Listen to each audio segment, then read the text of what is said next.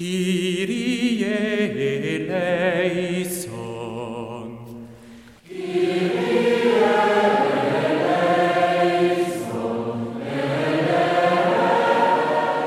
Este es mi Hijo amado, escúchenlo.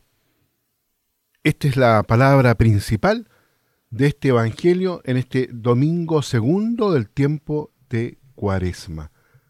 Me refiero a Marcos, ahí en el capítulo 9, en los versículos del 2 al 10. Hoy en el marco de la transfiguración del Señor, volvemos a escuchar estas palabras que resonaron en el momento del bautismo de Jesús en el Jordán. Jesús se llevó a Pedro, a Santiago y a Juan y se transfiguró delante de ellos. Se les aparecieron Elías y Moisés conversando con Jesús.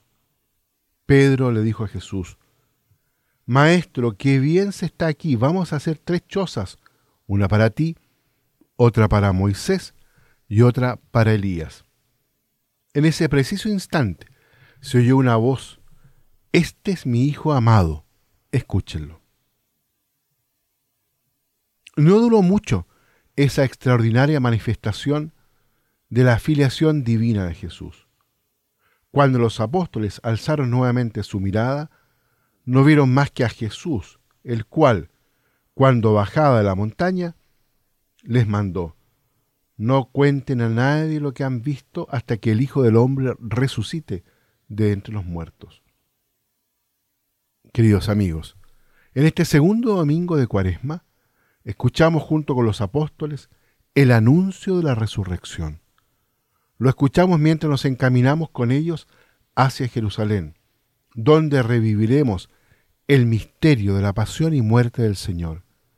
En efecto, el ayuno y la penitencia de este tiempo se orientan precisamente hacia este acontecimiento que es clave, significativo, importantísimo de toda la economía de la salvación.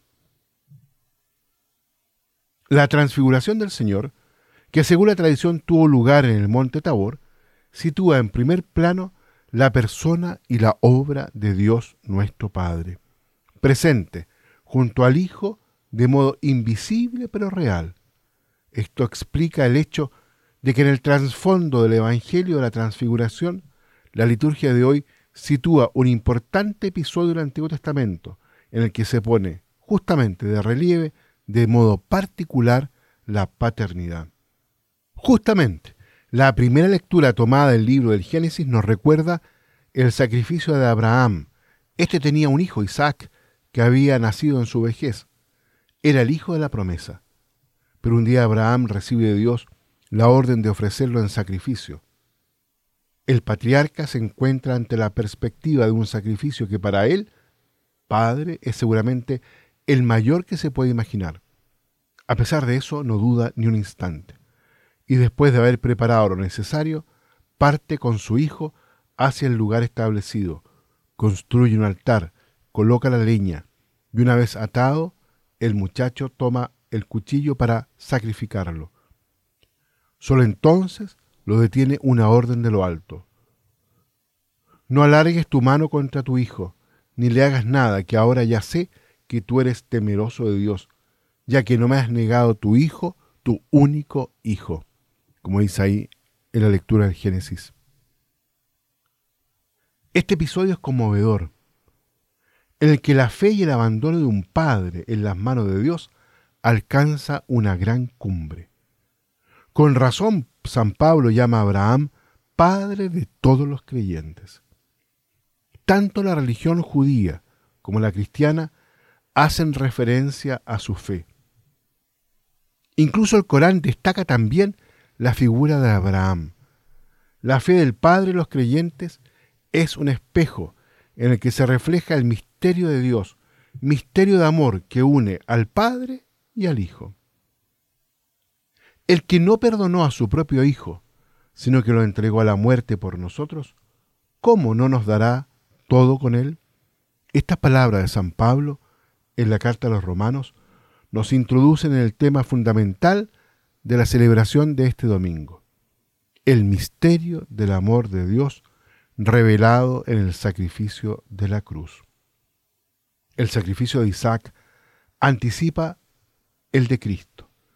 El Padre no escatimó a su propio Hijo, sino que lo entregó para la salvación del mundo. Él, que detuvo el brazo de Abraham en el momento en que estaba a punto de inmolar a Isaac, no dudó en sacrificar a su propio Hijo por nuestra redención. De este modo, el sacrificio de Abraham pone de relieve que nunca y en ningún lugar se deben realizar sacrificios humanos, porque el único sacrificio verdadero y perfecto es el del Hijo unigénito de Dios. Jesús, que por nosotros y por nuestra salvación nació de María Virgen, se entregó, se inmoló voluntariamente una vez para siempre, como víctima de expiación por nuestras faltas, obteniéndonos así la salvación total y definitiva.